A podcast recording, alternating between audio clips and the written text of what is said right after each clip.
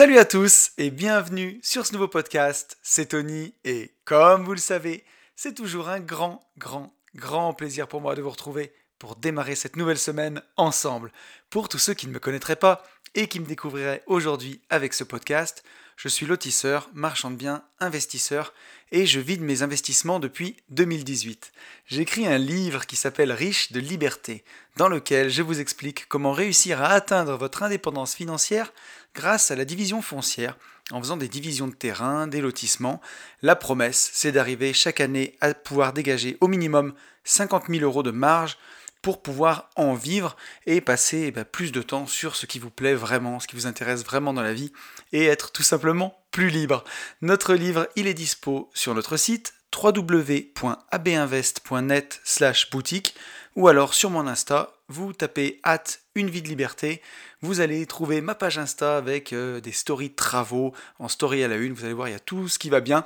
Vous cliquez sur le lien dans la bio et le livre est dispo.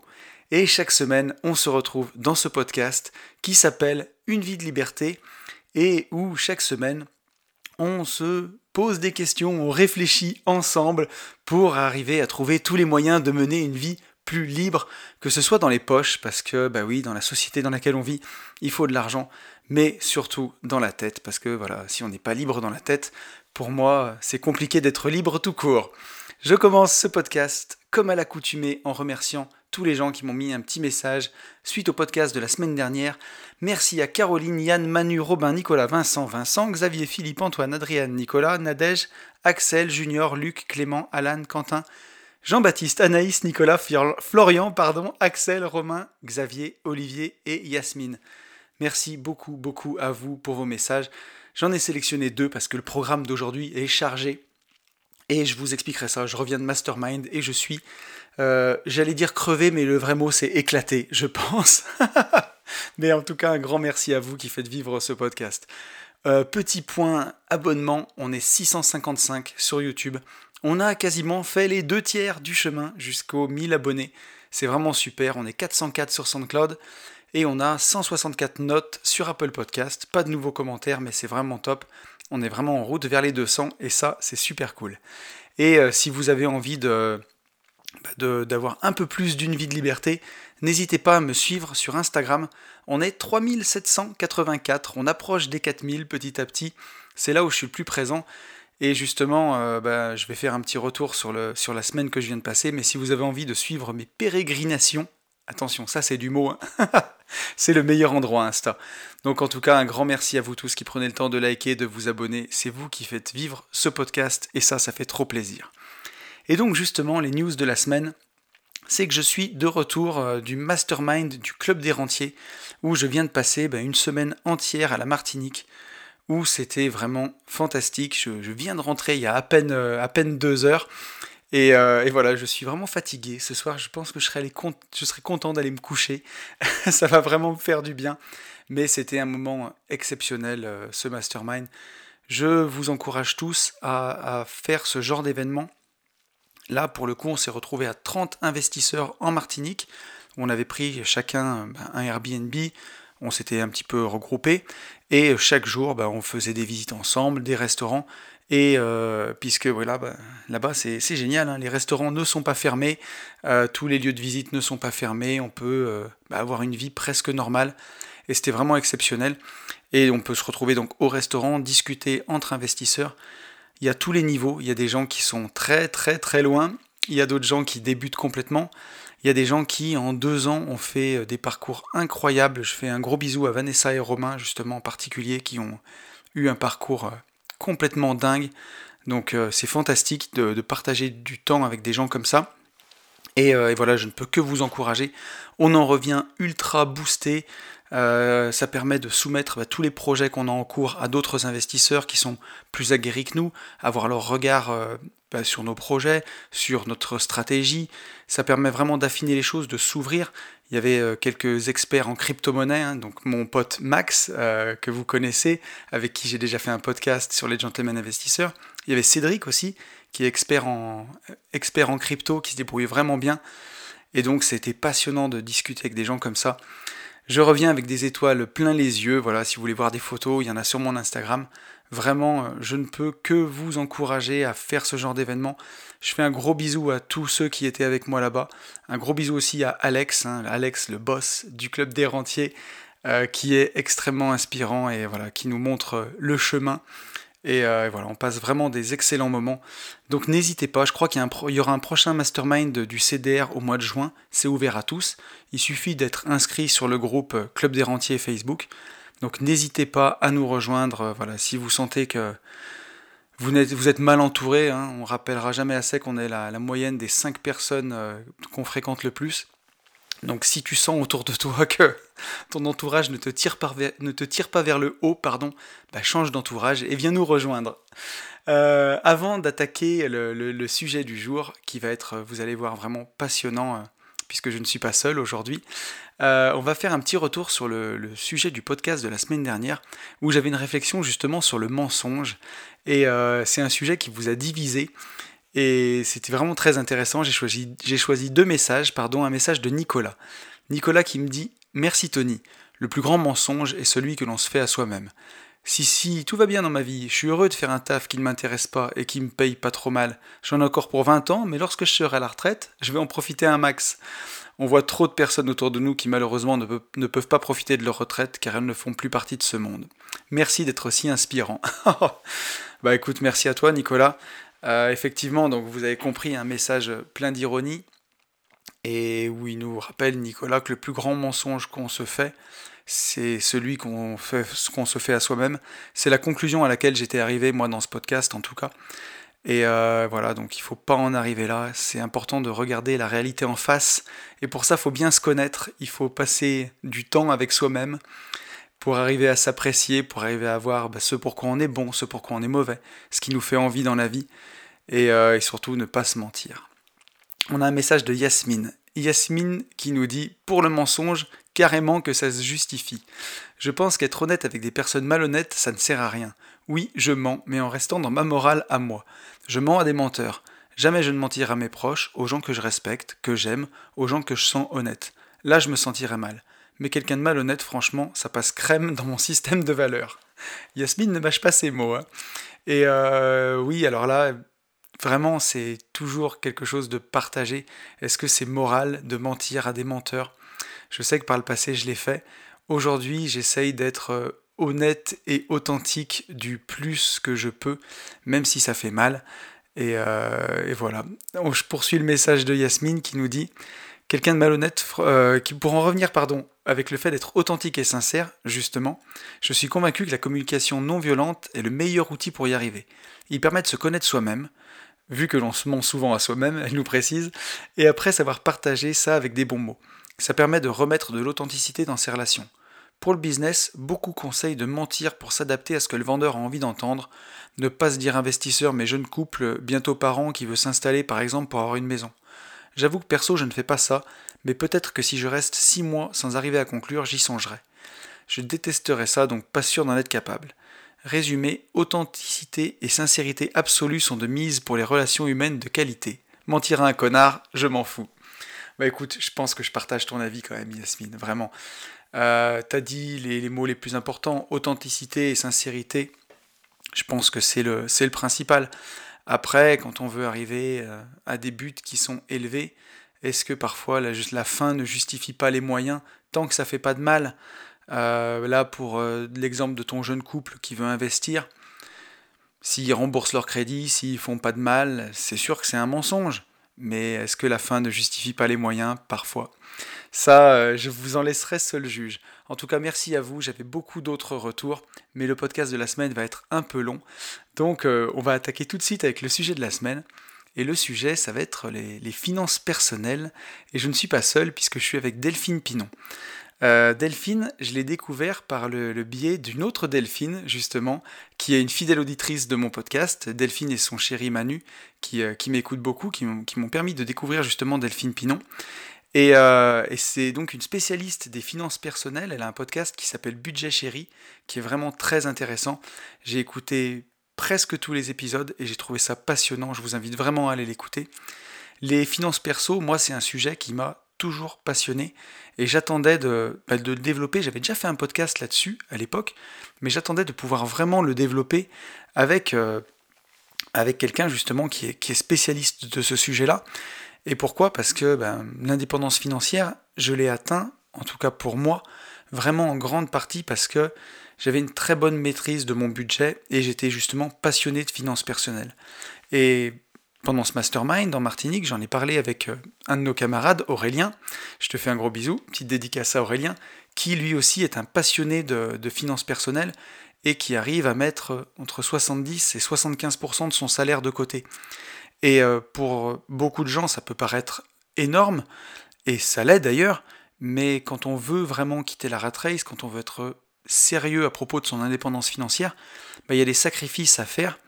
Euh, et, justement, ça passe par là, une, très bonne gestion de ses finances personnelles, c'est la base. Avant même d'investir, que ce soit en immobilier ou en bourse, savoir où passe notre argent, c'est vraiment vraiment le plus important.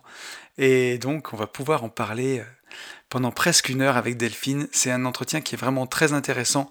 Je remercie infiniment Delphine euh, pour, euh, pour cet épisode. Je vous laisse en sa compagnie pour le découvrir et je vous retrouve après. Et je vous retrouve, je suis en compagnie de Delphine Pinon du podcast Budget Chéri. Comment tu vas Delphine? Ça va très bien, je suis dans de bonnes énergies aujourd'hui. Bon, tout va bien alors. Je voudrais te remercier d'avoir accepté l'invitation, ça me fait très plaisir. Ben, je, merci de m'avoir invité. En fait, euh, j'ai découvert un peu, bah, grâce à mes auditeurs, euh, le, une vie de liberté. Et, euh, et puis, bah, voilà, j'avais envie de. Il y a surtout un épisode qui m'a qui m'a beaucoup plu. sur la richesse. Bah, bien entendu. sur le livre de Benjamin Franklin. Et, et du coup, c'est comme ça qu'on est rentré en contact. Voilà. c'est vrai qu'on on, évolue sur des thématiques qui sont proches, on fait des choses qui sont tout à fait. Forcément, euh, qui, qui, qui s'inspirent euh, qui s'inspire l'un l'autre. Enfin, voilà, tout ce que tu racontes me parle beaucoup. Et, et donc, je suis très heureuse de, de pouvoir euh, bah, changer de podcast un peu. cool. Et oui, parce que je suis. Ça me fait plaisir aussi de partager le micro avec une collègue podcasteuse, on dit comme ça pour les filles Ouais, ouais, ouais. Bon, bah, c'est trop cool, ouais. ouais, la passion du podcast, c'est quelque chose. Hein. On pourra en parler des heures, ça aussi. Exactement. Et oui, pour rendre à César euh, ce qui appartient à César, moi, c'est une de mes auditrices qui, qui est fidèle, fidèle auditrice, Delphine, qui m'a fait découvrir ton podcast. Ok. Donc, euh, voilà, on lui fait un petit coucou, ça lui fera plaisir. Salut, C'est ça. c'est ça. Euh, bah écoute, est-ce que tu peux te présenter à nos auditeurs, Delphine, s'il te plaît? Mon Dieu, quelle horreur. C'est tellement dur de faire ça. Bah écoutez, alors euh, j'ai 33 ans. Je me suis rendu compte que je commençais systématiquement mes présentations par mon âge, comme si c'était. Euh... c'est marrant, comme si c'était forcément. Euh, comme si c'était important, mais je le fais systématiquement, c'est assez incroyable. Euh, donc, bah, je suis la créatrice de ce, de ce podcast Budget Chéri qui parle de. De finances personnelles, d'argent au sens, au sens large. J'aime mmh beaucoup j'aime beaucoup euh, parler de psychologie financière, voilà, de, tout ce qui nous lie à l'argent et qui peut être euh, à la fois positif ou problématique euh, certaines fois. Et puis, et puis j'ai aussi, après Budget Chéri, je me suis dit, bah, je, je, je vais aussi créer Imo Chéri. Voilà, c'est, j'appelle la Chéri Family. c'est en fait, après avoir parlé d'argent et d'argent et après avoir commencé à titre personnel à faire pas mal d'investissements en immobilier, j'ai eu envie de, raconter en fait mon parcours euh, d'investisseuse en immobilier qui, débute. Ok. J'en ai fait une newsletter.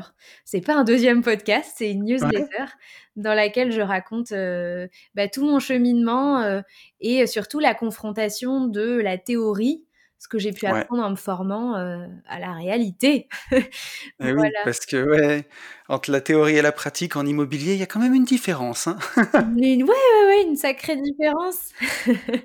ben, écoute, c'est top en tout cas. Donc on le voit, hein, immobilier, euh, finance personnelle, il y a, on, voit tout de suite où sont les liens entre nos deux podcasts. La, la première question que j'avais envie de te poser, c'est d'où ça devient cette, euh, cette envie d'aider les gens à gérer leur budget, d'aider les gens avec leurs finances? Alors, d'où ça vient? Euh, J'ai eu moi-même des difficultés à un moment de ma vie. Euh, euh, ouais. Quand je dis, quand je dis difficulté, c'est souvent ce qu'on met derrière, c'est des découvertes, etc. Non, en fait, moi, la difficulté que j'ai rencontrée à un moment de ma vie, c'était c'était une forme de frustration de, liée à la stagnation que je rencontrais. OK. En gros, je pense que c'était à l'approche de la trentaine, 28-29 ans où je me suis dit: «Bah, en fait, qu'est-ce qui avance vraiment dans ta vie? Enfin, qu'est-ce que tu réussis à concrétiser comme projet?» heu et j'avais des projets, j'avais des projets d'entrepreneuriat, j'avais, heu, des projets de de voyage et en fait, Mmh. heu, je me suis dit: «Bah, si tu voulais faire tout ça, tu aurais tu aurais pas l'argent tout simplement pour le faire» Ouais. et je me suis dit: «Bah, du coup, pourtant, tu gagnes tu gagnes quand même, je sais plus à l'époque, heu, c'était, heu, j'étais encore salariée et donc je devais toucher entre 3000 s 3000 et 3005 net. Bon, à l'époque, il y avait pas le Ouais. prélèvement à la source, mais enfin, c'est quand même des sacrés bons revenus, Bien vois? sûr, complètement. et et du coup, je me dis: «Mais qu'est-ce que tu fais de ton argent, quoi? Soyons soyons honnêtes». C'est je crois que c'est dans le mine de rien, heu, le top 10 des Français, enfin, de gagner ça en étant seul et je me dis: «Mais OK, donc si toi, en top 10 des Français, tu peux pas, enfin voilà, tu tu tu tu pourrais pas aujourd'hui financer, heu heu, une, une création entrepreneuriale où il te faudrait une mise de départ de 10 000 € sans Mmh. sans sans revenir à 0, sans te foutre à poil», tu vois? Heu, Ouais, bien sûr. bah, enfin voilà quoi, mince, où est-ce qu'il part ton argent? J'avais pas du tout Mmh. l'impression de vivre dans une forme de luxe et d'opulence. C'est bien ça, heu, le problème d'ailleurs. Complètement. qu'en fait, on n'a pas l'impression de faire des excès, Ouais. Et j'en fais pas puisque j'étais pas à découvert. Enfin, si l'excès, c'est de c'est de de vivre au-dessus de ses moyens, j'étais pas là-dedans non plus. Mais le fait est que et j'ai mis longtemps à mettre des mots dessus. Ouais. Le fait est que la façon dont je dépensais mon argent était pas alignée avec mes ambitions, avec mes projets de vie. Ouais, OK. C'est pas que c'était bien ou pas bien, trop ou pas assez, c'est que c'était juste pas cohérent, c'était pas aligné, Ouais. en fait. Ce que je je voulais faire ça, mais j'utilisais mon argent pour faire autre chose Ouais. Et donc quand j'ai réussi, mais bon, j'ai pas réussi tout de suite, heu, j'ai réussi au bout de quelques années à mettre le doigt dessus. Ouais. Il s'est passé quand même beaucoup d'années. Tu vois, j'étais je te dis, heu, 28-29 ans, il s'est passé encore 4-5 Mmh. ans avant que, bah, il y a 1 an, je crée ce podcast et puis depuis, je crée une formation d'accompagnement et je me dise: «Bah, en fait, j'ai envie d'aider d'autres à à Mmh. résoudre ce ce cette difficulté parce qu'en fait, je suis loin d'être seule». Bien et sûr. on est on est beaucoup à vivre, à vivre ça et que c'est Ouais. pas, si simple que ça de de de d'imaginer faire autre chose autrement Complètement. et de réaligner, en fait, tout ça. Et alors, selon toi, tous ces problèmes avec la gestion financière, moi, j'ai ma petite idée, mais selon toi, où est-ce que ça prend racine tout ça? Bonne question. Les explications sont sont sont sont différentes en fonction des gens. Ouais. Je pense que globalement dans notre société, il y a une culture à l'excès du plaisir, Ouais. ce fameux mot qui commence à m'horripiler de profiter, heu, qu'on met des choses qui sont, heu, fausses derrière Mmh. ça.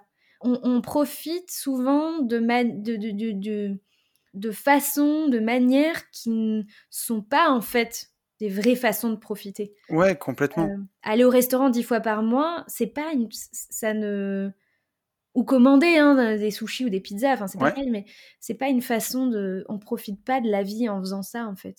Mmh C'est une mh, mmh. c'est un faux plaisir peut-être qu'aller 1 ou 2 fois au restaurant, oui, là, on on on profite, on se fait plaisir, mais on on souvent, on va au-delà de ça, on s'en rend d'ailleurs même pas compte, on multiplie les les les petits les petites dépenses et on pense que la vie, c'est ça. Ouais.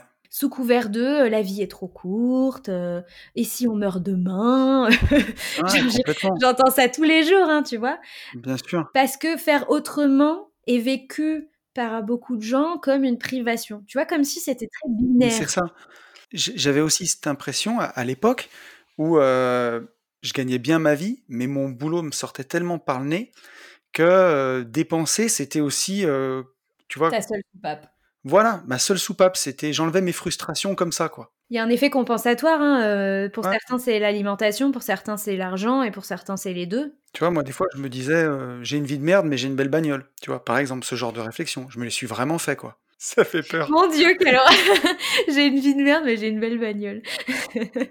Ouais, c'est des des réflexions que je me souviens avoir eues, tu vois? Et c'est pour ça que, parfois, je pense que ces problèmes, ils viennent ils viennent aussi de là. Tu compenses une frustration que tu as ailleurs en dépensant, quoi, un peu. Oui et puis ça atteint ça atteint son paroxysme quand on se sent piégé dans son train de vie.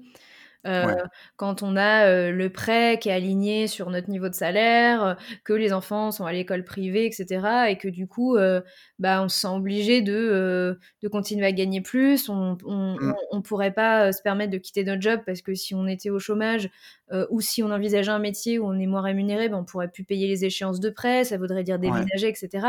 Puis là, voilà, donc j'ai une vie de merde, mais je peux pas faire autrement. Et ça, c'est vraiment le pire du pire. Euh, ça, j'en suis jamais arrivée là, mais alors C'est le piège, hein. Ouais, ouais, c'est horrible d'ailleurs de dire j'ai une vie de merde. Tu te rends compte à quel point, euh, te rends compte à quel point aussi euh, on est capable de faire des compromis avec soi-même? C'est fou, hein. Ce fameux voilà, j'ai une vie de merde, mais j'ai une super bagnole. J'ai un boulot qui me plaît pas, mais je m'entends bien avec mes collègues. Euh, je, suis super mal payée, euh, mais à côté, euh, j'ai plein de congés payés. Ou, ou je déteste mon manager, mais voilà, j'ai 10 semaines de congés payés, ou j'ai plein de RTT, ou je gagne bien ma mmh. Je bosse 15 heures par jour, mais bon, voilà, j'ai à la fin du mois, j'ai 8000 euros sur ma fiche de paye. On fait tellement de, compromis avec, avec son mal-être, c'est fou. Quoi. Ouais, moi, c'était ça à une époque, c'était de me dire ça me plaît pas, ça me prend tout mon temps, mais au moins euh, je gagne très bien.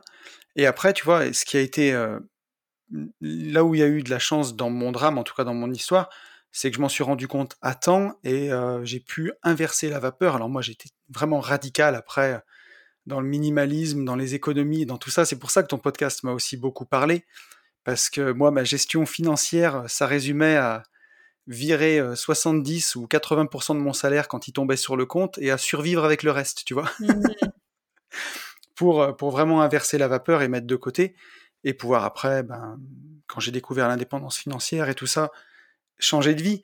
Mais, mais c'est pas évident et il y a des gens qui s'en rendent, qui s'en rendent jamais compte et qui en souffrent beaucoup, quoi. Et tu sais ce que tu dis, mettre 70-80% de son salaire. Enfin, en fait, euh, il y a des gens qui sont capables de, comme un régime, hein, il y a des gens qui sont capables de vivre la, privation, de le vivre euh, longtemps, de, d'atteindre de, leurs objectifs, à tel point que euh, ils s'imprègnent de ça, ils n'ont pas l'effet, enfin comme toi en fait, t'as pas l'effet euh, backlash comme euh, dans un régime mm. où tu reprends 20 euh, kilos après, ou là en l'occurrence, bah, tu as réussi à faire des efforts et bien après quand tu lâches tout, bah, c'est le, le, le...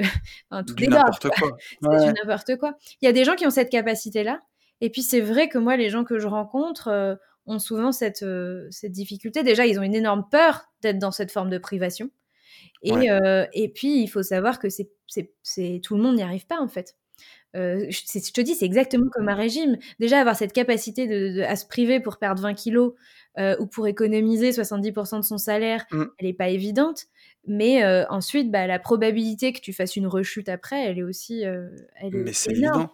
Donc euh, c'est vrai que la solution à tous nos problèmes, c'est pas juste euh, loin des yeux, euh, je mets, je vire 70% de mon salaire sur un autre compte, voire un compte bloqué, j'y touche pas, et puis après je, crois que c'est la solution à tous mes problèmes. Ou j'arrête juste de voilà cette année, j'arrête de dépenser là-dessus. Comme si malheureusement, mais il y a des gens qui y arrivent en fait, et, on, a souvent du mal à accepter qu'on n'est pas égaux. On n'est pas. Bien sûr c'est pas parce que mon voisin il arrive à économiser 70% de son salaire ou à se restreindre que moi je vais y arriver. Mmh. Et quel conseil toi tu donnerais alors justement à celui qui n'arrive pas à mettre un centime de côté, qui en souffre, qui veut changer? Qu'est-ce que c'est le, premier conseil que tu lui donnerais ou, selon toi l'économie qui est la plus simple à faire, le premier geste à faire quand on veut commencer à changer là-dessus?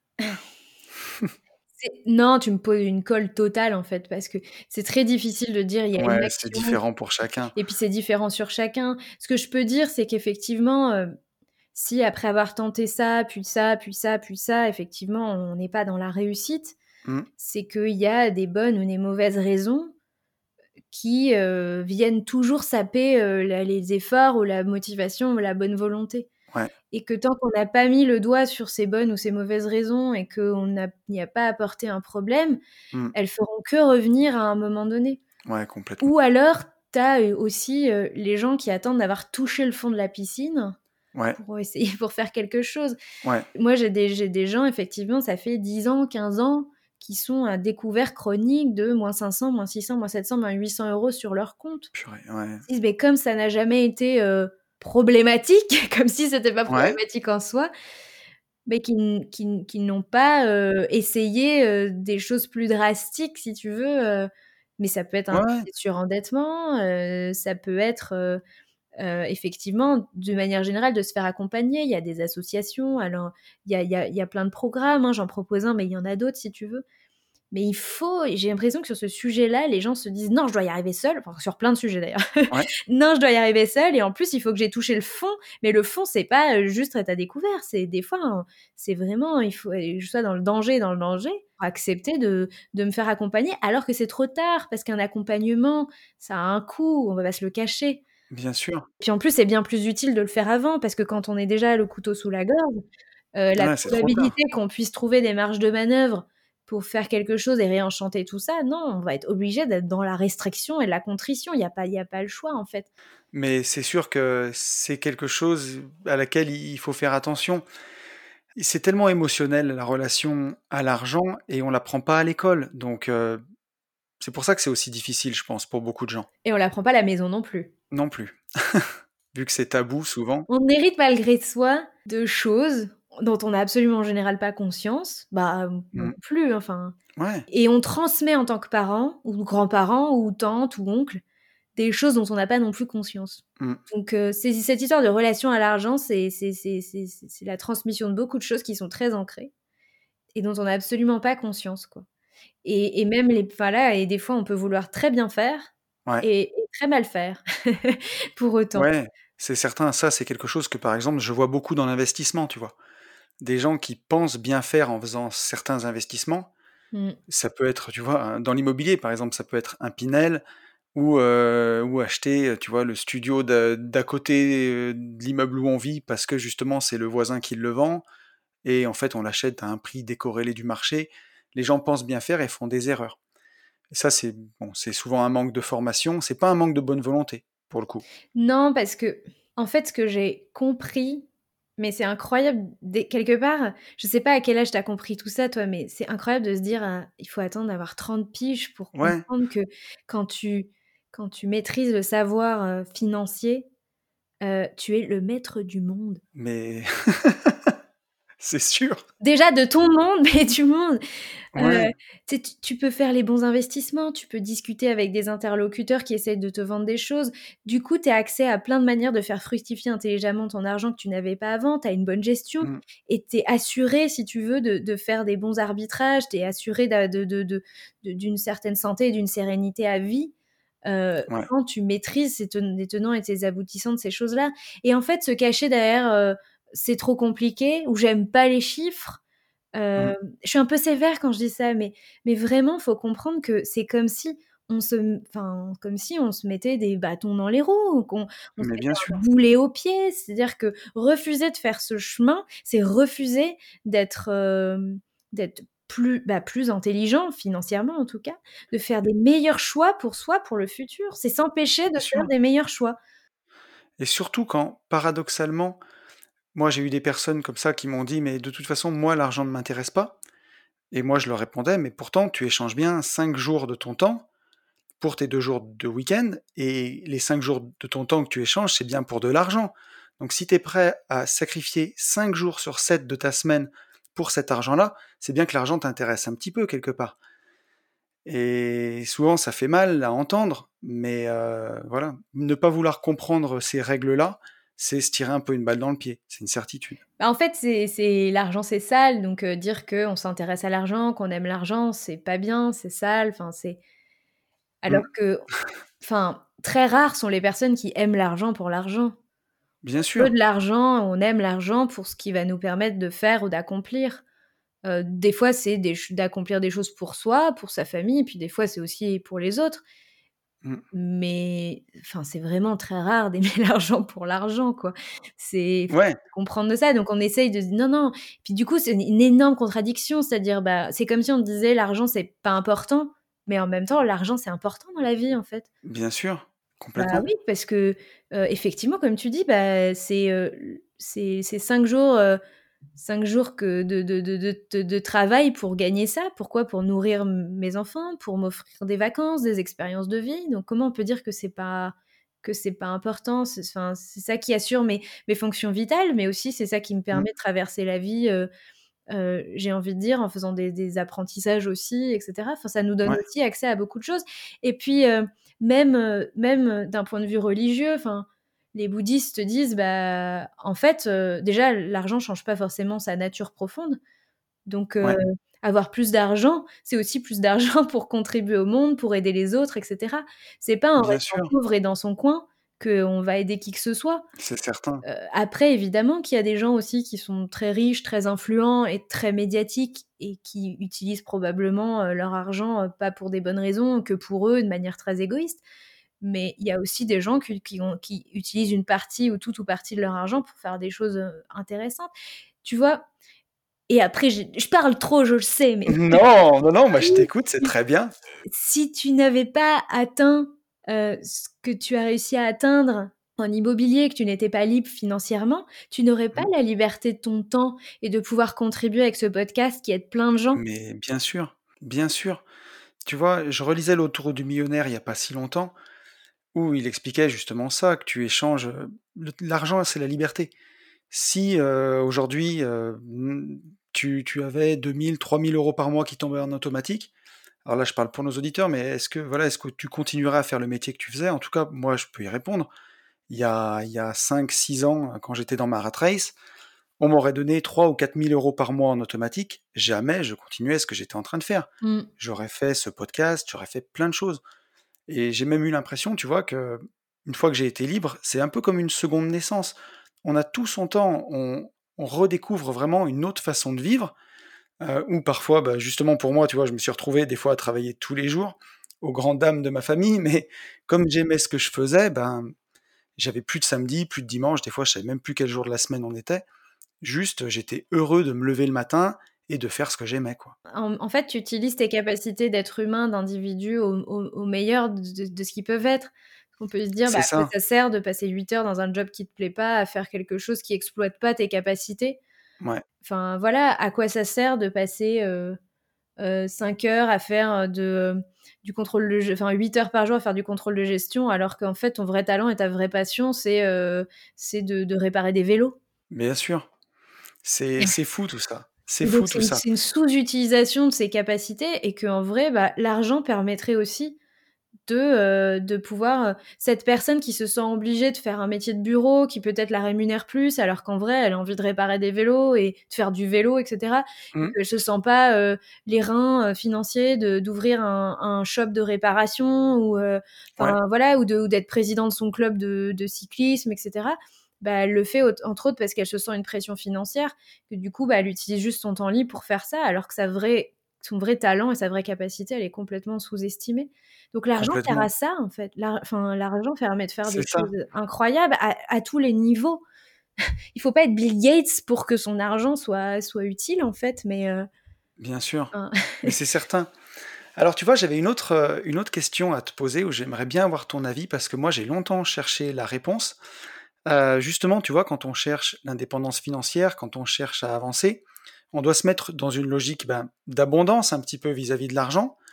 Et en même temps, ça, ça serait être, tu vois, team gagner plus. Mais avant d'être team gagner plus, il faut aussi être un peu team dépenser moins, tu vois, pour pas rentrer encore ben, dans cette rat race où tu, chaque fois que ton salaire augmente, ben, tu augmentes ton niveau de vie. Et moi, j'ai souvent eu l'impression d'envoyer des signaux contraires, en fait, entre vouloir avoir une abondance vis-à-vis de l'argent ben, pour gagner plus, et à côté, faire des petites économies parfois euh, de bout de chandelle pour justement dépenser moins. Est-ce que toi, tu as vécu des choses comme ça et comment tu vois les choses là-dessus? Est-ce que par là, tu veux dire que euh, euh, tu as envoyé un message contradictoire, peut-être un peu d'une forme de radinerie, en mode j'ai soif de plus d'argent et en même temps, j'ai, enfin, je, veux absolument en dépenser moins. Est-ce que c'est -ce c'est c'est là-dedans? Ouais, alors tu vois, plus même dans une logique de limite, tu vois, loi de l'attraction, d'envoyer à l'univers d'un côté un signal où tu te dis euh, l'argent est abondant et j'en veux plus, et toi au quotidien te retrouver à euh, bah, renégocier tous tes contrats d'assurance euh, pour gagner 30 euros par mois, tu vois, des choses qui pour moi sont nécessaires, mais qui envoient un signal plus de manque que d'abondance, tu vois. Ah là là, l'univers et l'abondance. Hem, je pense pas du tout que le fait de de vouloir faire de l'optimisation, heu, envoie un mauvais signal, heu, à l'univers. Ouais. Je crois beau je crois beaucoup à à au côté énergétique effectivement, de de de de l'argent. Ouais. À un moment, c'est plus plus d'être smart si tu veux, c'est, heu, pourquoi payer, heu, 30 € son forfait téléphonique quand tu peux le payer 20 ou Bien sûr. ce genre de choses, tu vois? En fait, heu, maintenant, en fait, l'internet est peuplé d'astuces pour économiser, Ouais. alors que je pense que la vraie attitude et la vraie démarche à adopter vis-à-vis de de l'argent, ça n'est pas, du bon plan, de la rené la renégociation et cetera. Alors que Ouais. c'est nécessaire. Mais Ouais. effectivement, il y a une loi de la nature quand tu dis ab abondance, c'est ça qui consiste à dire enfin, pour moi, il y a 2 choses qui sont importants pour générer l'abondance. La 1re, c'est donner, Mmh. parce que, le monde est fait ainsi que quand on donne, on reçoit. Bien sûr. C'est facile à dire, mais alors c'est non proportionnel. C'est non proportionnel et c'est non réciproque. C'est-à-dire, c'est pas parce qu'on donne à une personne qu'elle va nous rendre. Ouais. en fait, c'est donner sans attendre et l'univers nous envoie des choses. Et en général, dans dans ce cas-là, il y a même plus que du proportionnel, hem, parce Ouais. qu'il faut être détaché. Alors il faut être lol. C'est beaucoup plus simple à c'est beau c'est beaucoup plus simple à conceptualiser qu'à faire, mais effectivement, ne pas être dans cette attente de réciprocité quand on donne, on s'est donné de son temps, donner de son argent, faire preuve d'une certaine générosité, mais pas de la fausse générosité, heu, ou de la générosité qui nous met en danger financièrement, Mmh. faire des super gros cadeaux parce qu'on pense que les gens vont plus apprécier ou vont plus nous aimer parce qu'on a fait des cadeaux coûteux et cetera. C'est p c'est pas cette forme de Je vois bien ce que tu veux dire là-dessus. Tu vois, le le l'exemple que j'aurais vraiment le plus pour illustrer, en fait, c'est c'est ce podcast. Parce que quand j'ai démarré Une vie de liberté et même, heu, mon 2e podcast, Les Gentlemen Investisseurs avec Yann, on l'a pas du tout fait pour l'argent parce que de toute façon, au départ, il y avait rien à vendre. C'était plus pour partager, pour apporter notre expérience, pour aider. Et après, avec le temps, ben, tu vois, j'ai sorti mon livre, j'ai sorti quelques formations et je le faisais vraiment pour donner, mais au comme tu disais, tu vois, au sens, heu, de vraiment donner sans rien attendre, juste donner. Et j'ai beaucoup reçu, tu vois? Donc, heu, effectivement, ça s'est prouvé, tu vois? Sans aucun calcul, quoi, bien, tu vois, a posteriori. Ouais sur cette histoire, je sais pas si est-ce que tu as l'impression d'avoir de la chance? Moi, j'ai l'impression d'avoir toujours eu dans ma vie de la chance Ouais. parce que j'ai cette je suis dans cette idée que l'univers me rend des choses que j'ai peut-être données dans une vie passée, heu. Après, je suis quelqu'un de plutôt, heu, généreuse, pas forcément financièrement d'ailleurs, hein, Ouais. heu, mais je donne volontiers, de mon expertise, de mon temps Mmh mh. et je sais que l'univers me le rend d'une manière ou d'une autre. Mais c'est des choses aussi qui sont sont bêtes Mmh. là, je viens d'acheter ma résidence principale et Ouais.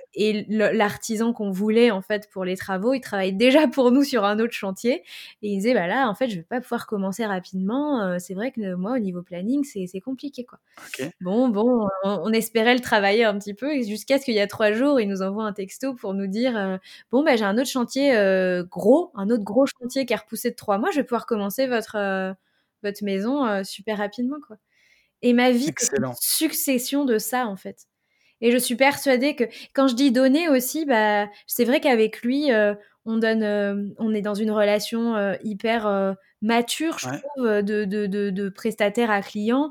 Moi, je paye les factures tout de suite quand je les reçois. Ouais, bien Hem, sûr. ça fait partie de ces choses où voilà, on négocie pas les prix dans la mesure où on connaît à peu près les standards, on estime qu'il est dedans et on Ouais. valorise aussi la fiabilité de du prestataire, heu, versus le fait de négocier les prix, quoi.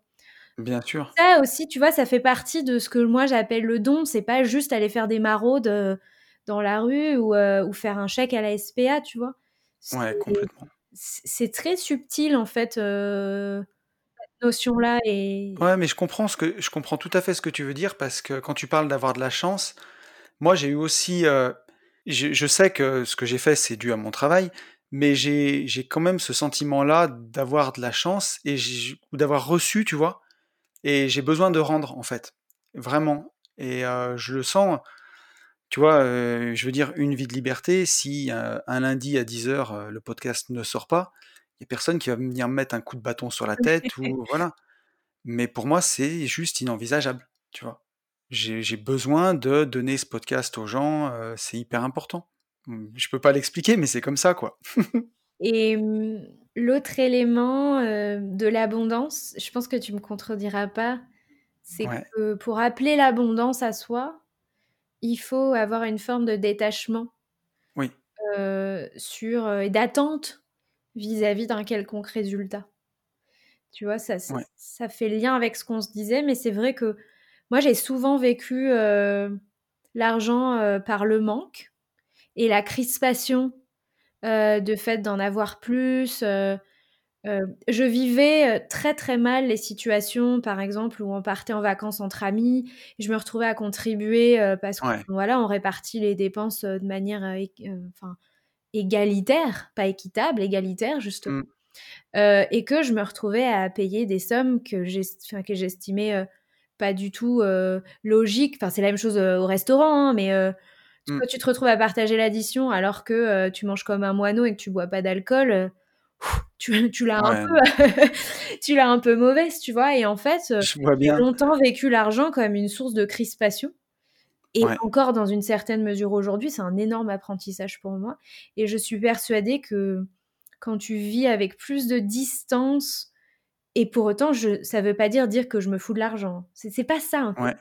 Mais fait est de dire que l'argent, heu, il va, il vient et Ouais. et qu'effectivement, heu, quand on est aligné dans les bonnes énergies, qu'on a trouvé son métier de cœur, que, heu, on contribue, qu'on arrive à donner et cetera, en fait, l'argent, il arrive. Mais faut faut comprendre que, heu, quand on est extrêmement crispé, qu'on veut prendre des raccourcis, Ouais. qu'on veut presser les choses et cetera, heu, on se met dans une forme de stress et là, l'abondance ne ne vient pas. C'est très Ouais. métaphysique ce que ce que je dis, mais c'est encore une fois, on va perdre des gens Alors sur sur Une vie de liberté, je sais ils ont l'habitude que je parte en d'accord. donc voilà, des fois, parfois, on est un peu dans les câlins aux arbres, donc Ah! Ouais, ils ont l'habitude. Mais heu, mais je vois ce que tu veux dire et j'allais justement te poser cette question, tu vois? Si tu avais des astuces pour lutter contre cette peur de manquer, parce que je sais que j'ai beaucoup de gens qui écoutent le podcast qui l'ont. Moi-même, je l'ai eu très, très longtemps et tu vois, ce qui m'a guéri, par exemple, c'est, heu, j'ai, j'ai arrêté j'ai quitté mon taf, heu, fin décembre 2018 et j'avais encore un peu de Pôle emploi, tu vois? Qui venait en plus. J'en avais pas besoin, mais il était là et j'avais toujours cette peur de manquer quand même. Pendant l'année 2019, elle était quand même présente et en fait, mon Pôle emploi s'est arrêté, heu, avant le confinement. Ensuite, on a eu le confinement, il y a la bourse qui a fait une énorme chute. Moi, je suis quand même assez investi en bourse. Heu, j'ai mes positions qui ont vraiment descendu, puis ensuite, ben, remonté bien plus que ce que j'avais avant. Mais pour le coup, heu, je m'en souviens quand j'ai fait mon bilan à la mi-avril, je me suis rendu compte que virtuellement, j'avais perdu des sommes qui étaient assez impressionnantes et je me suis dit qu'il s'était rien passé, quoi. J'étais pas mort, j'ai continué à manger, heu, j'ai continué à programmer mes vacances quand même et heu, 6 mois après, ben, même quoi, 2 mois après, ben, on a eu un V-bottom sur la bourse c'est descendu, c'est remonté. Toutes mes positions étaient remontées bien plus qu'avant et ça m'a un peu guéri de la peur de manquer, de me dire que tu vois, heu, à moins de faire des grosses bêtises ou voilà, mais ça va quoi, en fait. On tant que tant que tu es en vie et tant que tu as ta tête, bah, tu te débrouilleras toujours, en fait et c'est comme ça que j'y suis un peu arrivé, tu vois? Avoir moins cette peur de manquer. Je voulais voir justement toi, bah, si tu avais un peu des astuces là-dessus? Mais avant que je te réponde, je veux te Mmh mh. retourner la question. C'est que, qu'est-ce que tu dirais à quelqu'un qui te dirait: «Comment on fait?» pour, heu, pour surmonter ça, enfin pour, heu, pour vivre, un peu plus détaché de cette peur du manque et de de cette peur du manque d'argent? Moi, j'ai vraiment le sentiment, en tout cas, qu'on on résout pas la peur du manque d'argent par plus d'argent. C'est vraiment le sentiment que j'ai.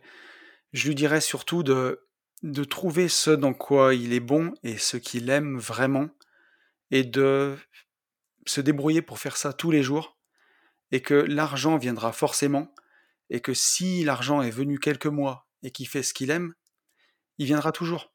Voilà voilà moi ce que je dirais, tu vois? Ça paraît ça paraît un peu ésotérique, mais pourtant je pense que c'est très pragmatique comme conseil. Et bah, j'ai envie de te dire, hem, je veux pas te voler un copywriting, mais heu, c'est ça en fait. Il y a pas d'astuce. Il n'y a pas d'astuce sur ce sujet-là. L'abondance, qui, cela dit en passant, n'est pas qu'une question d'argent, mmh. est aussi une question de confiance. Ouais. C'est vraiment une question de confiance en l'avenir, confiance en soi, et en sa capacité euh, à faire face s'il y a des choses se, se, se, se passent moins bien, euh, sa capacité de, de, résilience, mais aussi sa capacité à générer du succès. Ouais. Et, et, générer du succès, c'est pas une pente ascendante infinie. Et quand on est dans cette confiance et qu'on comprend le mécanisme du succès, qui est un mécanisme de vague. Hein. Si on représentait ça, Mmh. tous les entrepreneurs euh, représenteraient le succès euh, sur une courbe euh, comme ça. Hein. C'est, c'est, ça, ça- ça monte, ça descend, et puis quand ça remonte après, ça monte un peu plus haut, etc. Mais mais il y a des Ouais. ups and downs. C'est ça. Et un crash test, une confrontation assez directe à sa peur, peut aider. Moi, ça m'a aidé, tu vois. Les nombreux entrepreneurs qui ont bénéficié de Pôle emploi, dont je fais partie, et qui sont arrivés en fin de droit, Mm. c'est un vrai crash test. Ouais. Et euh, les gens qui, ont, euh, qui se sont lancés dans une reconversion en, en- en baissant leurs revenus, c'est un, un autre crash test. Se retrouver dans une situation de baisser ou de perdre des revenus, ce que beaucoup de gens ont connu en, en 2020, Mm. vivent des crash tests. Et si tu effectivement, euh, tu, tu- tu en tires l'enseignement qu'il faut sur bah, déjà tes capacités, tes capacités d'adaptation, euh, le monde te demande en permanence de t'adapter. Donc, il faut conscientiser sa capacité à s'adapter. Euh, Mm. Ah oui, là, j'ai réussi. Tu m'aurais demandé il y a un an et demi si j'étais capable de faire face à une perte de salaire, un chômage partiel, machin, les enfants à la maison, bidule, machin. J'imagine qu'il y a plein de gens qui auraient dit Oh mon Dieu, Oh, mon Dieu. Ouais, c'est sûr. Et pourtant, l'être humain s'adapte. Donc, conscientiser notre, notre- capacité d'adaptation et puis aussi en tirer un certain nombre euh, bah, Mm. dans- d'enseignements sur bah, comment est-ce que je fais pour prolonger les bienfaits de, de ça. ouais. Mais ce que tu as dit sur la confiance, c'était vraiment puissant. Tu vois, ça me rappelle quelque chose. J'avais tellement cette peur de manquer à un moment que je m'étais fait un mantra, tu vois, tous les matins dans la glace, je me regardais, je me disais, demain tout ira bien, tu vois, pour avoir, euh, me rentrer dans la tête que quoi qu'il arrive, ben, pour l'instant, j'ai deux bras, deux jambes, une tête et je me débrouillerai toujours, quoi qu'il arrive. J'ai pu le faire, je le referai, et voilà. Ça, je sais que ça m'avait beaucoup aidé. Et c'est une question de confiance, en fait, hein, tout simplement. C'est marrant parce que l'exercice de la glace, euh, je sais pas toi, mais moi, ça fait, des, ça fait des années et des années que je le lis dans des bouquins, etc. et que pff, je n'ai jamais fait, tu vois. C'est vrai Ben, oui et non, tu vas voir. Il y a quelques mois, j'ai commencé un programme de de- d'accompagnement euh, pour développer mon, mon activité et notamment mon programme de formation. Et, Ouais. euh, et, et, et un des exercices de, de, de, de démarrage, ça consistait à effectivement élaborer euh, bah, son man- mantra de miroir. Enfin, il y a, tu peux l'appeler comme tu veux, mais euh, euh, le truc que tu vas te répéter tous les matins devant la glace. Quoi. Ouais. Et je me suis forcée parce que j'ai commencé ce programme en me disant quoi qu'on te dise de faire, tu le fais. Pour l'instant, te pose Ouais. pas de questions quoi. Je l'ai fait et mon Dieu, ça a été d'une puissance. Ouais. C'est d'une puissance de se répéter les choses le matin au réveil. Depuis, je fais faire tout. je fais faire cet exercice euh, à toutes les personnes que j'accompagne, que ce soit sur le, le programme en immobilier ou le programme en, en, euh, de, de, de budget chéri sur, sur les finances perso. Ouais. Il y a certaines personnes que ça surprend d'ailleurs, mais ouais, je le fais faire à tout le monde parce que c'est hyper puissant de se Mais bien sûr. Bien sûr. Moi, tu vois, il y a une chose que je fais maintenant depuis des années, et ça en était même troublant. Euh, quand j'ai lu le livre euh, Réfléchissez et devenez riche de Napoléon Hill, Mm. j'avais fait un podcast d'ailleurs là-dessus, mais disséminé dans le bouquin, tu as toute une sorte de... Alors là, on, allez, on repart dans les câlins aux arbres, mais pourtant, ça, a été écrit par un Américain hein, il, y a, il y a presque 100 ans, donc niveau pragmatisme, c'est un Américain, quoi. hein. Euh, on est bien, mais c'est une sorte de prière à l'univers, en gros, hein, pour attirer dans ta vie ce que tu veux. Donc là, on se contente pas de passivité, parce que la façon dont c'est tourné, tu, tu- tu dis clairement les actions que tu vas mettre en place pour ça. Et je le fais depuis, euh, depuis maintenant plus de deux ans et demi. Et il n'y a pas longtemps, dans mon ordinateur, en faisant du nettoyage, j'ai retrouvé la, la V1, tu vois, la, version 1.0. Et elle correspond, je m'en suis assis, hein, tu vois, je l'ai même envoyé à mon pote Yann, je lui ai dit, mais regarde, elle correspond à 90% presque à ma vie actuelle. Ouais. Et à l'époque, elle en était bien loin.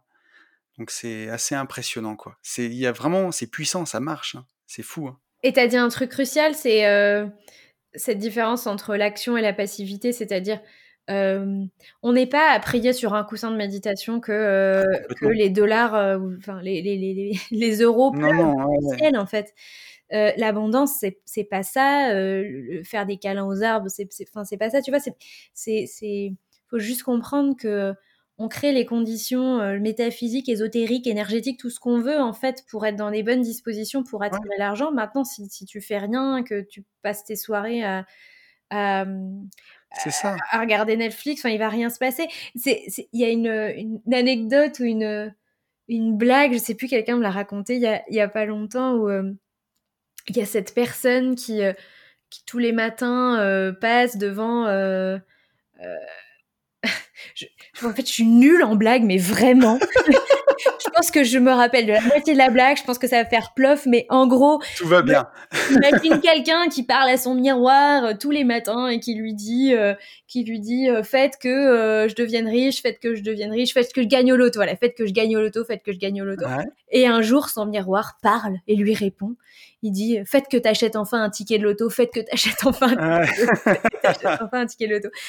Vois, ce truc de dire: «Bah, ouais, mais tu veux gagner au loto, mais Eh oui. pas, heu, tu veux Mmh. devenir, millia millionnaire, mais mais en fait, tu tu tu dépenses ton argent». Enfin, voilà, l'idée que la richesse, c'est soit de naissance, soit de Mmh. hasard et que, peu de gens sont prêts à imaginer que ça se construit et que et que et que c'est à la portée de beaucoup de gens. C'est Hem, ça. mais les efforts à faire sont pas les mêmes pour tous, hein. Je heu, je suis pas dans cette, heu, utopie, du self-made man, heu, je suis je suis pas dans cette philosophie américaine où tout est possible, tout le monde peut y arriver, il suffit de de faire des efforts, de le vouloir. Non, Ouais. il y a des gens qui ont des enfin, faut pas se leurrer, hein, à un moment donné, heu Bien sûr. heu, en fonction de où tu es né, de de de ton de ton milieu, de de des gens que tu as rencontrés dans ta vie, bah, ton chemin pour y arriver, il va être sacrément plus compliqué que pour d'autres. Ouais. mais c'est vrai que, du coup, en fait, tu es face à un choix, heu, le choix de te dire: «Bah, ça va être plus compliqué pour moi, certes. Est-ce que j'y vais quand même ou est-ce que j'y vais pas?» et ça, c'est chacun qui est renvoyé à son à son propre choix. C'est ça. En fait, je pense, il y a il y a 2 choses que ça m'inspire, c'est que ton cerveau, en fait, il résout les problèmes que tu lui donnes à résoudre. Ouais. Si, heu, si tu lui dis, heu: «Bah, aide-moi à gagner 1 500 € par mois pour, pour arriver à vivre» tu arriveras à gagner 1 500. Si ton cerveau, tu lui dis, heu, tu lui soumets de gagner 10 000 € par mois parce que tu as envie de, bah, de pouvoir faire beaucoup plus de trucs, beh, au bout de quelques années, tu y arriveras. Parce que tu tu lui soumets ce problème-là et ton cerveau, bah, il va se mettre en chemin pour le résoudre, en fait. C'est tellement vrai. Mais effectivement, ça demande aussi pour peut-être beaucoup de gens, comme c'est pas, ç ça demande d'accepter de sortir un petit peu de de certaines pensées limitantes, de Mmh. de des sentiers battus. Parce que, heu, tu vois, moi, bah, typiquement, en fait, heu, je dis à mon cerveau: «Comment est-ce que je peux gagner?» heu, tu vois, un 1er objectif qui serait, chouette pour moi, ce serait de gagner, heu, 5 000 € par mois, tu vois? Ouais. net, net, hein, tout impôts, heu, compris Bien et sûr. cetera, tu vois? J'en suis pas là, ni de mes rentes, ni de mon activité, heu, professionnelle, complètement, hein. Je je je suis pas forcément très, très loin. Mais je m'étais donné ça comme objectif, corrélé Ouais. corrélé au fait de ne travailler que 5 à 6 heures par jour. Bien Et sûr. et bon, pour l'instant, j'en suis loin des 5 à 6 heures par jour et et du coup, effectivement, bah, j'entraîne mon cerveau à se résoudre ce problème, mais ça m'a amenée sur des voies qui n'étaient pas, heu, forcément les voies, heu, de, heu, du salariat traditionnel, de la grande entreprise.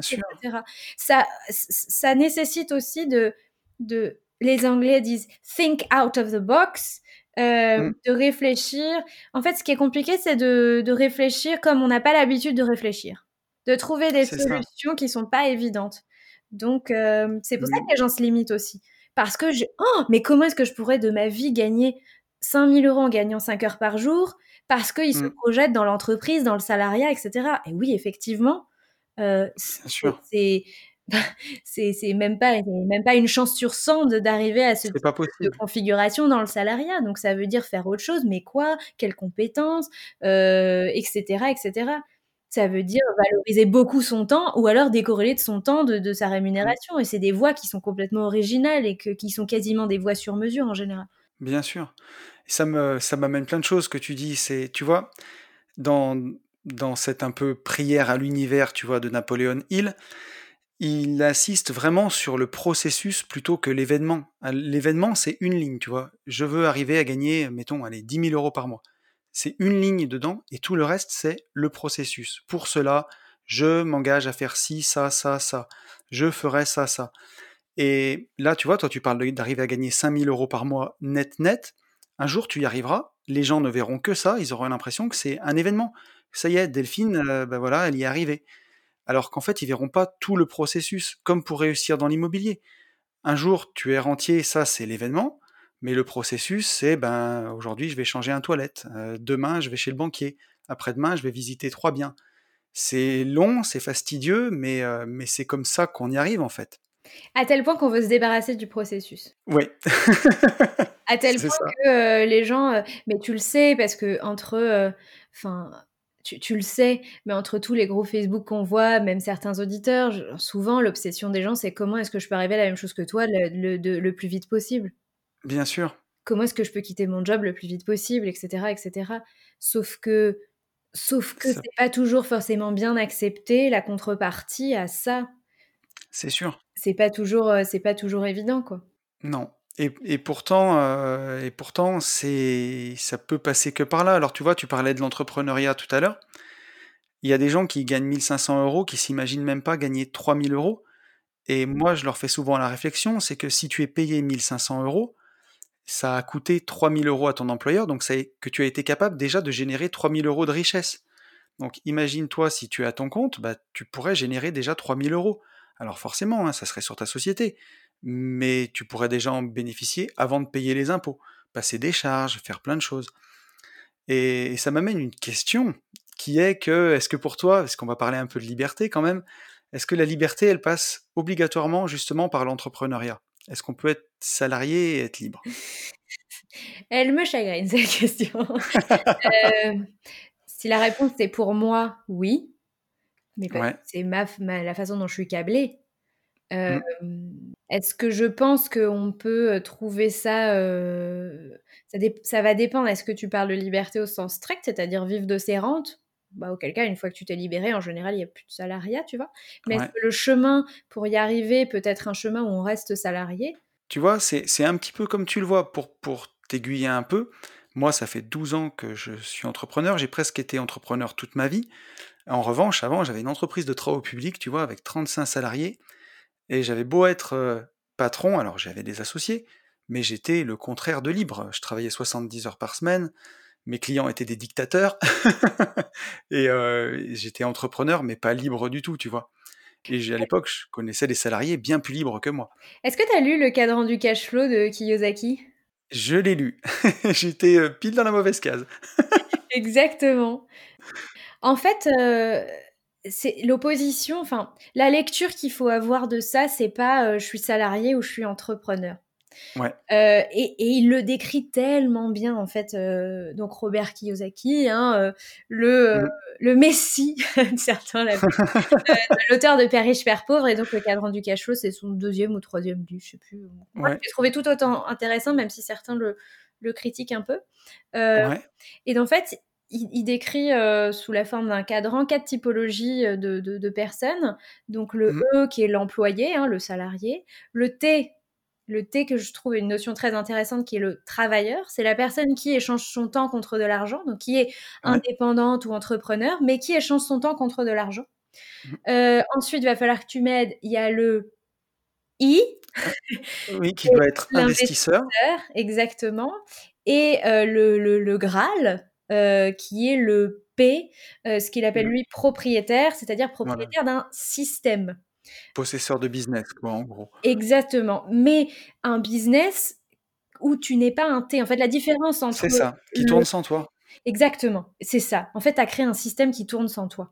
La différence avec euh, le freelance qui va échanger son temps contre de l'argent ou l'entrepreneur mmh. qui est indispensable et qui travaille 70 heures par semaine, qui lui est un pur T, qu'il appelle travailleur, euh, c'est qu'il n'a pas créé le système qui fait qu'il pouvait prendre des congés dans l'année, qu'on pouvait se passer de lui, qu'il pouvait, s'il voulait, travailler 5-6 heures, sans pour autant devoir se payer 3, 4, 5, 6 fois de moins. Il y a plein d'entrepreneurs qui vont nous écouter, qui vont rigoler, qui vont dire c'est pas possible. Euh, et pourtant, il y a des gens qui, qui, qui arrivent. C'est le Graal décrit par Kiyosaki. Je pense effectivement que c'est le Graal. C'est le moment où tu arrives à décorréler tes revenus de, euh, du, du temps que tu es pas, de, de- Ouais. du temps que tu y passes. Et donc, effectivement, pour revenir à ta question initiale, est-ce qu'on peut devenir libre dans l'entrepreneuriat? Bah, ça, enfin, ça dépend quelle voie on choisit, en fait. Et du coup, ça. déjà que c'est dur d'être entrepreneur, mais quand en Mm. plus on essaye de devenir un P au lieu d'un d'un T, euh, la voie Ouais. elle est encore plus. euh, je sais pas si elle est plus difficile. Elle est plus atypique, elle est plus sur mesure, elle est moins tracée, il y a moins de, de repères, j'ai envie de dire, elle est moins Ouais. guidée.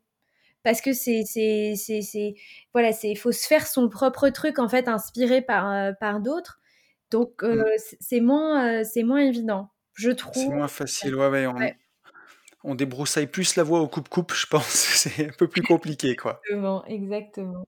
Et tiens, j'ai une autre petite question sur la liberté euh, que j'aime beaucoup.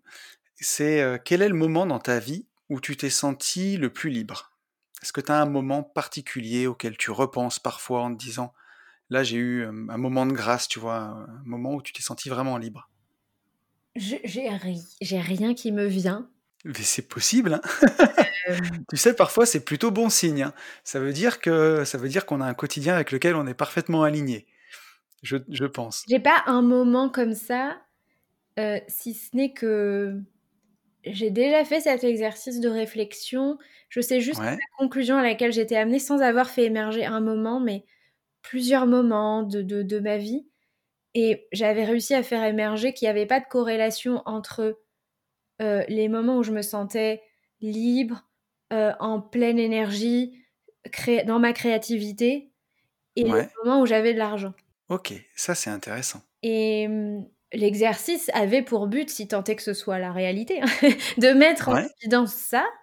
Et c'était exactement vrai, en fait, qu'on est capable de se sentir, euh, comme on pourrait dire, dans sa puissance d'homme ou de femme, puissance personnelle, dans sa créativité, dans son intelligence, dans sa puissance, euh, sans que ce soit corrélé à, à, à un quelconque montant sur son, son bien sûr. en banque, en fait.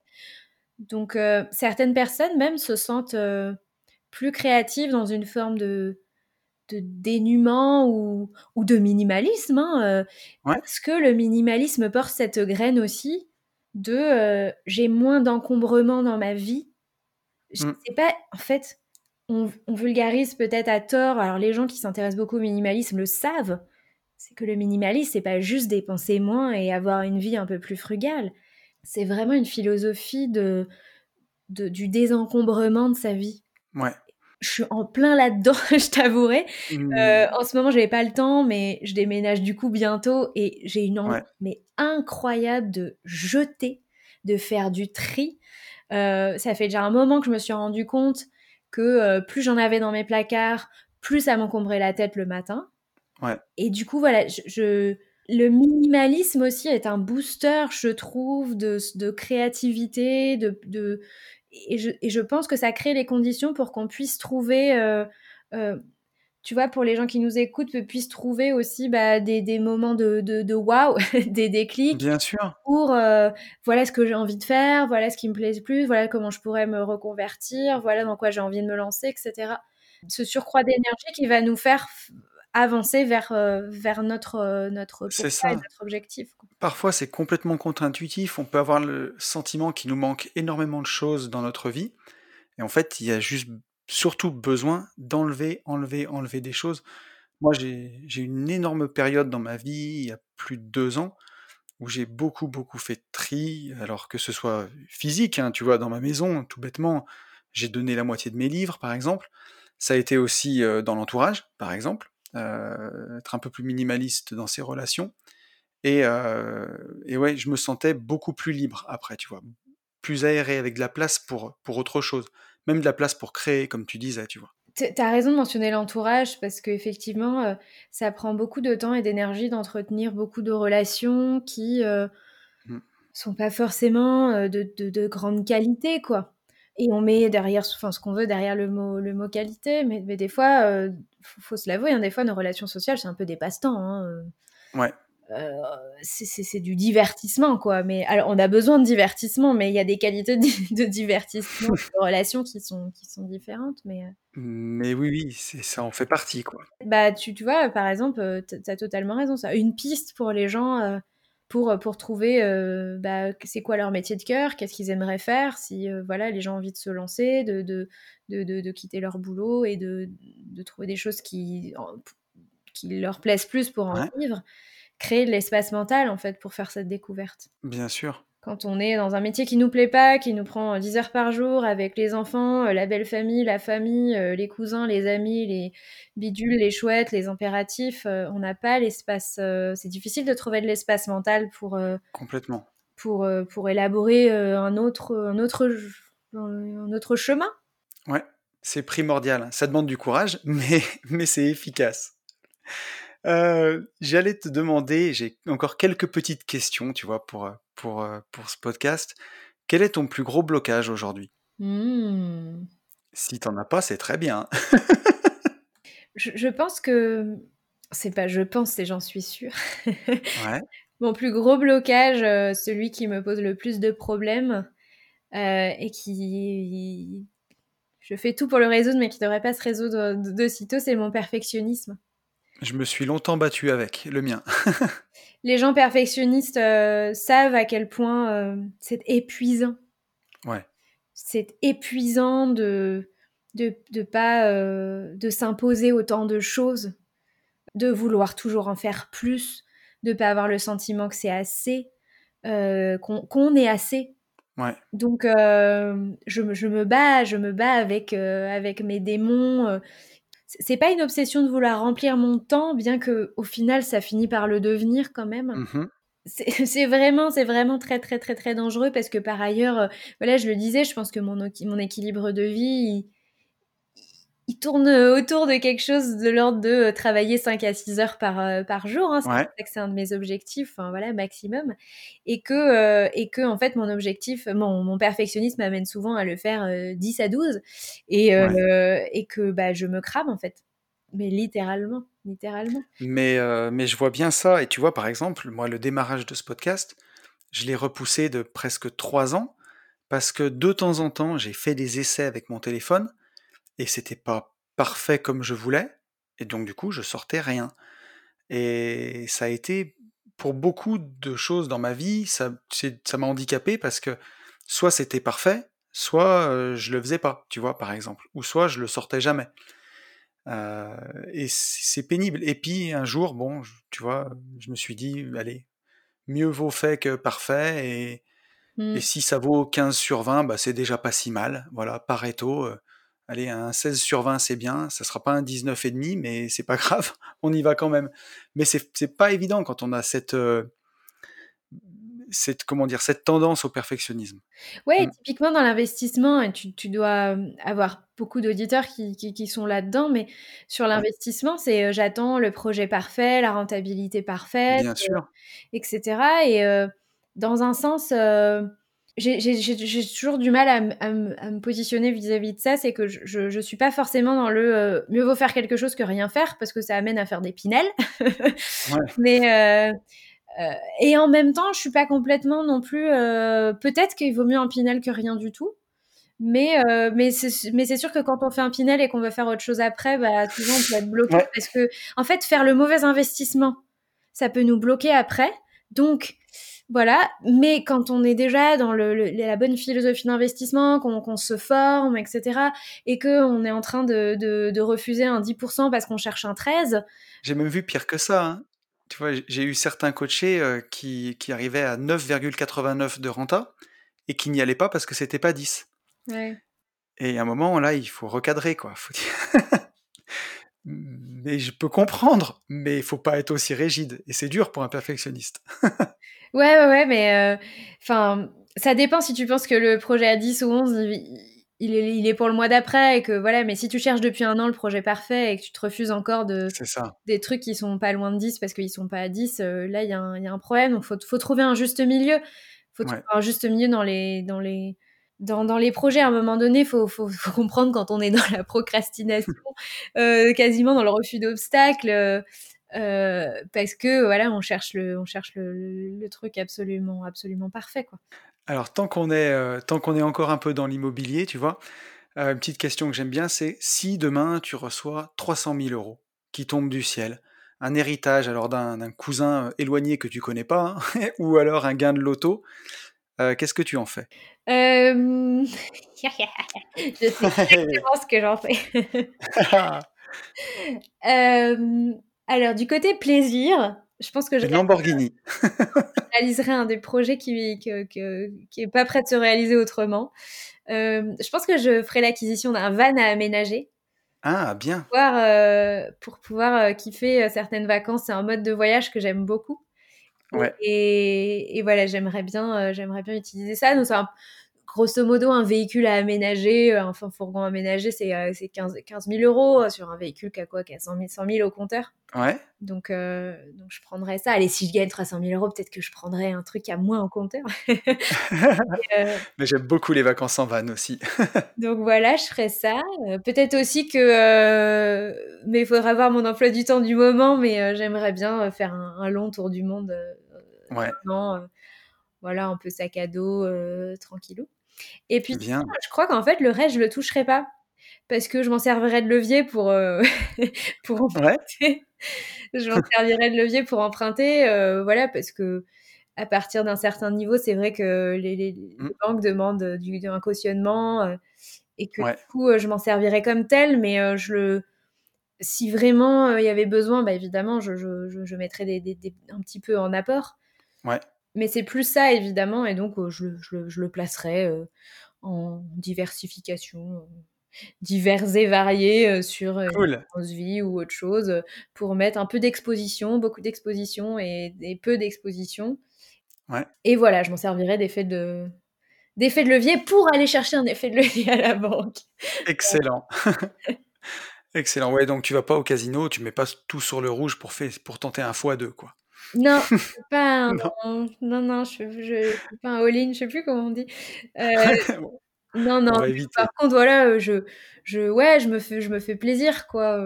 Je me fais mmh. plaisir. j'ai un projet aussi euh, entrepreneurial euh, que je repousse depuis très longtemps aussi. j'aimerais bien, j'aimerais bien développer une application mobile qui, ah. qui, qui, colle 100% à à ma méthode budgétaire et qui serait un support idéal pour les personnes que j'accompagne pour pouvoir faire euh, leur budget. Euh, et super euh, intéressant. effectivement, voilà, j'aurais besoin d'une petite mise de départ pour pouvoir pour pouvoir lancer ça. Et voilà, mes besoins s'estiment aussi à 15 000 euros à peu près D'accord. Pour, euh, pour, pour mettre en, fonds propres, euh, aller voir euh, la BPI pour obtenir des subventions, pour allonger la sauce. très bien tous les dispositifs. Encore une fois, hein, c'est pourquoi aller financer soi-même quand on peut bah, bien sûr. financer par quelqu'un d'autre. Donc en l'occurrence, je vais pas tout mettre dedans, mais j'irai chercher aussi un peu, un peu d'aide de la BPI. Et voilà, c'est le deuxième projet que je, je réaliserai. c'est les deux projets là, le van et, et ça qui, qui, qui, me demandent des fonds que, que je vais pas avoir euh, avant un, petit moment, un euh, voilà. Bon, bah, super intéressant. J'avais encore deux petites questions. C'est est-ce que tu as un livre que tu adores, que tu as envie de, de conseiller aux gens qui nous écoutent? Ouais, il y a deux livres qui qui ah, Bon, il y a trois avec. Euh, honnêtement, Père riche, Père pauvre, pour moi, a été une vraie révélation. Ouais, je crois pour beaucoup d'entre nous. Hein. Ouais, je suis bien d'accord. J'ai l'impression que les gens qui disent ouais, je sais pas ce que, je sais pas, euh, je sais pas euh, ce qui se passe avec Père riche Père pauvre, je, leur dis bah ouais, vous êtes passé complètement à côté de, de ce bouquin ou quoi? Parce que je l'ai lu euh, très tôt en fait. Ouais. Donc c'est pour ça que ça a été un déclic. Quelqu'un qui est vraiment depuis longtemps bercé par tu vois ton podcast, par d'autres d'autres gens, qui, qui, qui, connaît bien la rat race, qui a lu d'autres choses, etc. va va trouver ça un peu tarte à la crème quoi. Mais c'est vrai que pour changer son regard sur le sur le l'argent, le, les finances personnelles, l'investissement, c'est je veux dire quand euh, assez libérateur quoi. Ah oui, c'est certain. Et euh, deux bouquins sur des thématiques complètement différentes ont, changé ma vie. Alors un autre qui s'appelle euh, Reinventing Organizations. Ah, je ne connais pas celui-là. De Frédéric Laloux. Alors en fait, c'est un, un, livre sur les organisations horizontales. Il appelle ça Opal. ok. C'est un livre qui, qui, définit une autre façon de faire de l'entreprise, d'être, d'organiser de, de, une entreprise que de, manière pyramidale. Donc c'est une réflexion sur euh, le monde dans lequel on vit, le, monde de l'entreprise, le monde salarié, euh, sur les, les, et, il va voir 12 entreprises dans le monde qui ont choisi autre chose qu'une organisation pyramidale. Ouais. Il va décortiquer leur fonctionnement pour, pour essayer d'en tirer des enseignements sur bah, la performance et le bien fondé de, de choisir autre chose que, euh, que euh, un mode pyramidal d'organisation je trouve que beaucoup de gens qui sont dans le salariat, qui sont surtout à des fonctions de cadre, de dirigeants, ou qui euh, sont à la tête d'entreprise et se posent des questions sur quelle est la meilleure forme d'organisation pour susciter la motivation de mes collaborateurs, pour atteindre des niveaux de performance jamais atteints, pour se différencier sur le marché, euh, notre marché ou le marché de, de, de la marque employeur. C'est un formidable euh, bouquin, mais enfin très très en avance, j'ai envie de dire, sur son temps. Bien. Et enfin, un livre purement développement personnel, euh, qui est Le pouvoir du moment présent. Ah, chic. Et euh, que normalement, euh, voilà, c'est dans le, top 5 ou dans le top 10 des, des, des, bouquins de développement personnel. Mm. C'est une, une, bible pour moi. dès que j'ouvre une page, j'ai l'impression que ça parle exactement de ce que je suis en train de vivre en ce moment. Ouais, je, je te confirme. Moi, tu vois, Ouais, ça a été ma claque développement perso au même titre que Père riche, Père pauvre a été ma claque finance personnelle, tu vois. Ouais, ouais, c'est. Euh, en tout cas, c'est trois bouquins qui ont eu le pouvoir de changer totalement la façon dont je pensais les choses. Bah, c'est, c'est excellent. Merci beaucoup pour ça. Et, et pour finir, j'allais te poser une dernière question. Est-ce que tu as une citation que tu aimes bien ou un mantra qui t'a aidé que tu as envie de partager avec nous? Ouais.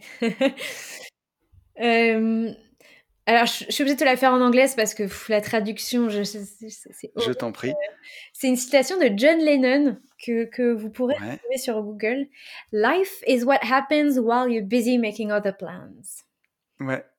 Donc la vie se fout complètement de tout ce que vous pouvez faire en termes de planification. Euh, donc voilà, vous pouvez faire tous les plans que vous voulez. La vie, c'est pas ça. Et la vie trouve toujours un moyen de, de, de s'immiscer dans ce que vous avez prévu on pourrait aussi résumer ça par euh, le changement. Le changement, c'est tout le temps. c'est ça. Euh, construisez des choses, mettez des choses en place et ne perdez jamais de vue que la vie, c'est le changement permanent et que tout ce que vous avez prévu sera toujours euh, remis en question d'une manière ou d'une autre et que ce que vous avez de mieux à faire, en fait, c'est de construire le système le plus adaptable et le plus résilient possible pour mmh. naviguer à travers tout ce que la vie pourra vous proposer. J'aurais pas dit mieux. Vraiment. je, je dis Amen. C'est ça, ça, ça, me fait penser que tu vois, quand je travaillais en Écosse, un jour mon patron m'avait dit ça, il me disait si tu veux faire rire Dieu, explique-lui que tu as des plans. c'est exactement ça, c'est exactement ça. C'est tout à fait ça. Euh, bah écoute, merci beaucoup Delphine pour le moment qu'on a passé ensemble. C'était trop bien. Je pense que nos auditeurs vont, vraiment apprécier. Euh, où est-ce qu'on te retrouve?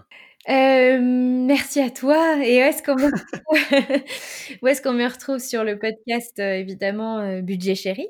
Ouais. La newsletter, pour ceux qui veulent un peu plus s'intéresser à, mes aventures immobilières, donc c'est Imo Chéri.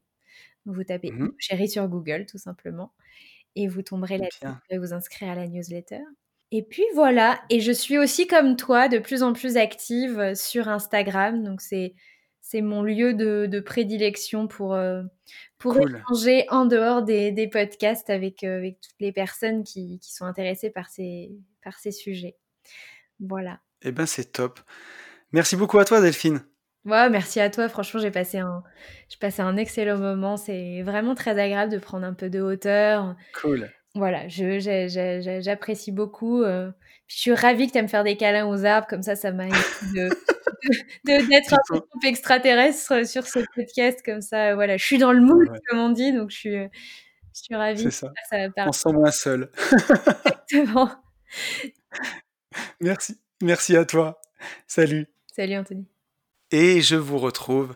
J'espère que ce podcast vous aura plu autant que j'ai aimé le faire Encore un grand, grand merci à Delphine pour avoir partagé euh, tout son savoir, toute son expérience avec nous. C'était vraiment très, très enrichissant. Bien sûr, Delphine, vous pouvez la retrouver tous les 15 jours dans son podcast Budget Chéri. Vous avez aussi son Instagram Budget Chéri. N'hésitez pas à aller la suivre, à écouter ses podcasts. C'est vraiment, vraiment passionnant.